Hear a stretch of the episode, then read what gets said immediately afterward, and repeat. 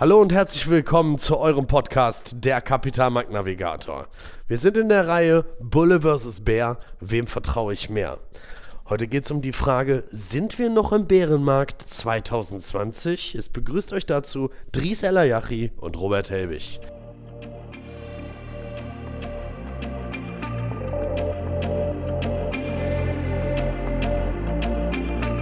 In der Welt der Börse geht es rau zu. Bullen kämpfen gegen Bären, Kurse sind unberechenbar und mittendrin bist du, der Anleger. Mit dem Wissen aus diesem Podcast behältst du die Kontrolle über dein Kapital, denn du wirst verstehen, wie du richtig investierst und Risiken als Chance begreifst. Der Kapitalmarkt-Navigator zeigt dir Wege, damit du die Richtung bestimmen kannst.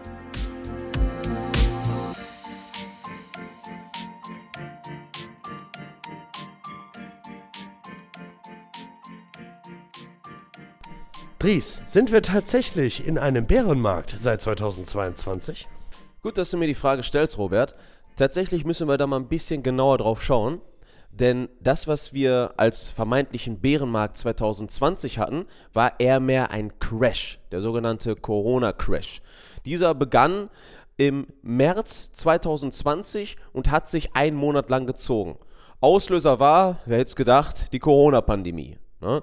Die Leute wussten nicht, was auf sie zukommt. Die Wirtschaft war stark erschüttert kurzzeitig und es wurden viele Maßnahmen ergriffen von Institutionen wie der EZB oder der FED.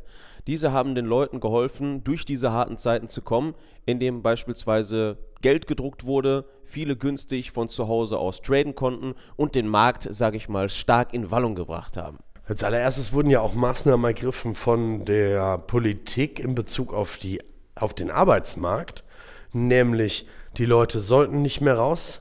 Die Leute sollten im Homeoffice arbeiten, wenn es denn dann möglich war.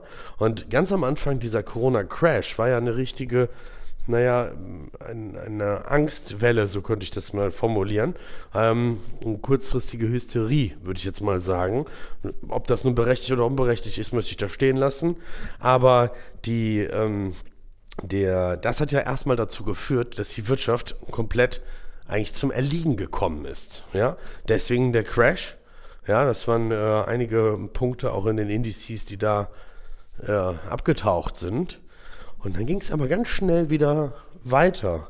Und, äh, und da, da war auch nochmal der Punkt, muss man ganz kurz erwähnen. Es war nicht nur eine Branche, die davon betroffen war, es war kom der komplette Markt, der, der komplette Arbeitsmarkt, die komplette weil, Wirtschaft. Die komplette mhm. Wirtschaft, weil in der Dotcom-Blase beispielsweise war es so, da war fast nur Tech betroffen. Mhm. So, aber hier war fast gar keine Branche von Genauso wie im Finanzmarkt, ne? In der 2008 waren fast nur die Finanzunternehmen und Immobilienunternehmen erstmal betroffen. Richtig. Ne?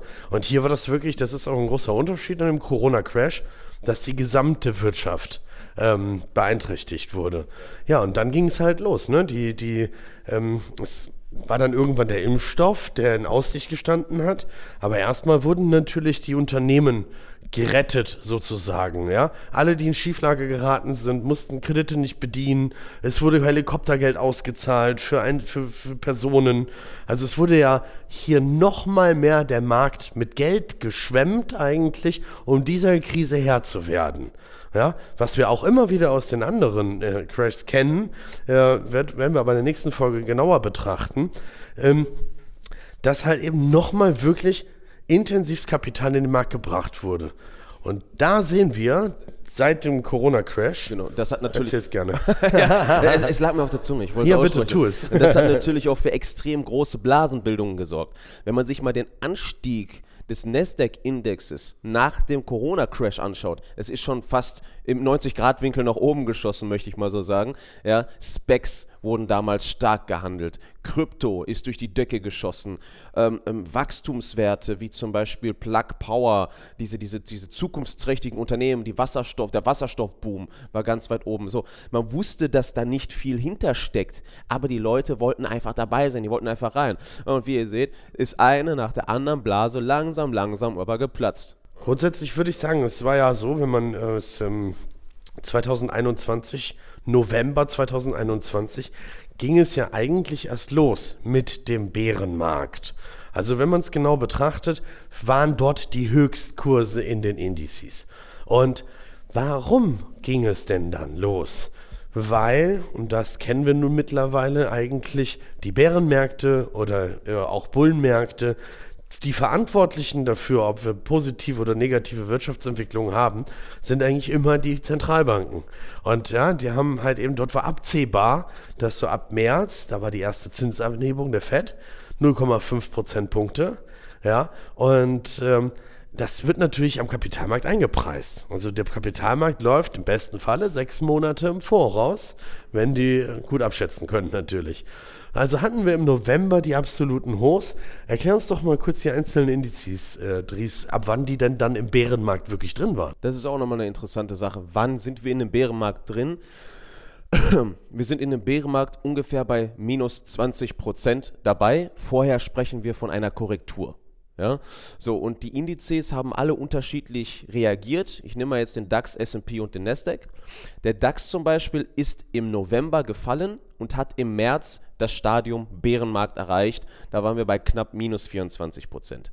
Der SP 500 ist ja ein ziemlich breit diversifizierter Index in diversen Branchen. Der hat von Januar bis Mai gebraucht, um minus 20% zu verzeichnen. Also ob 8, äh, zwei Monate später als der DAX und der Nasdaq. Der Nasdaq, der ist am schnellsten in die Kategorie Bärenmarkt gerutscht. Dort hat es von November bis Januar gedauert, bis der Nasdaq bei minus 19% war. Mhm. Das heißt also, man sieht, ne, die Höchststände waren im November bei den Indizes, äh, außer beim S&P, da waren es äh, im Januar. Zum S&P ist vielleicht auch noch zu sagen, also viel weiter als minus 20 Prozent ist er gar nicht gekommen. Ich glaube, minus 24 oder 26 Prozent waren es gewesen. Minus 27. 27, genau. danke schön. Und ähm, also, und jetzt ist natürlich die Frage, und das ist, stellt man sich ja immer, ähm, wie wird denn innerhalb dieser, dieser Bärenmärkte, wie wurde gehandelt oder wie sind die Menschen auch damit umgegangen, rein psychologisch gesehen? Und äh, das ist vielleicht auch noch ein ziemlich in interessanter Aspekt, denn bevor jetzt wieder einmal, sag ich mal, die, die Letztes angehoben worden sind und wir in negative, ähm, in die negative Phase in diesen Bärenmarkt eingetaucht sind, war es so, dass es wieder einmal Privatanlegern natürlich sehr schmackhaft gemacht wurde, durch sämtliche Medien yep. überhaupt am Kapitalmarkt zu investieren. Äh, ein Grund, warum wir die HMP Brokers auch gegründet haben, um den Leuten halt zu zeigen, okay, wie gehe ich mit Köpfchen dran und lasse mich nicht durch die Medien mitreißen oder durch gewisse Hysterien oder marktpsychologische Aspekte. Ich möchte es gar nicht so explizit auf die Medien berufen. Weil es sind eher die Emotionen, die einen da sagen. So sieht das, die Massenemotionen, genau. die einen da steuern und äh, das haben wir einfach mittlerweile. Und die Privatanleger, und das ist auch jetzt noch der Fall. Privatanleger, wir haben zurzeit die Situation, wir haben Bärenmarkt-Rallies. Sind es Bärenmarkt-Rallies oder sind wir schon zu Ende mit dem Bärenmarkt? Das kann man immer erst ganz im Nachhinein sagen. Ja, kommen wir gleich nochmal zu, zu sprechen.